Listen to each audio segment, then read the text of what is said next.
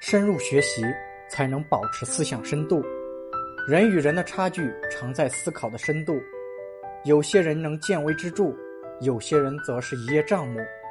正如高手下棋时，能看到后面几步甚至几十步，提前想到对手的招数，并找到应对的方法。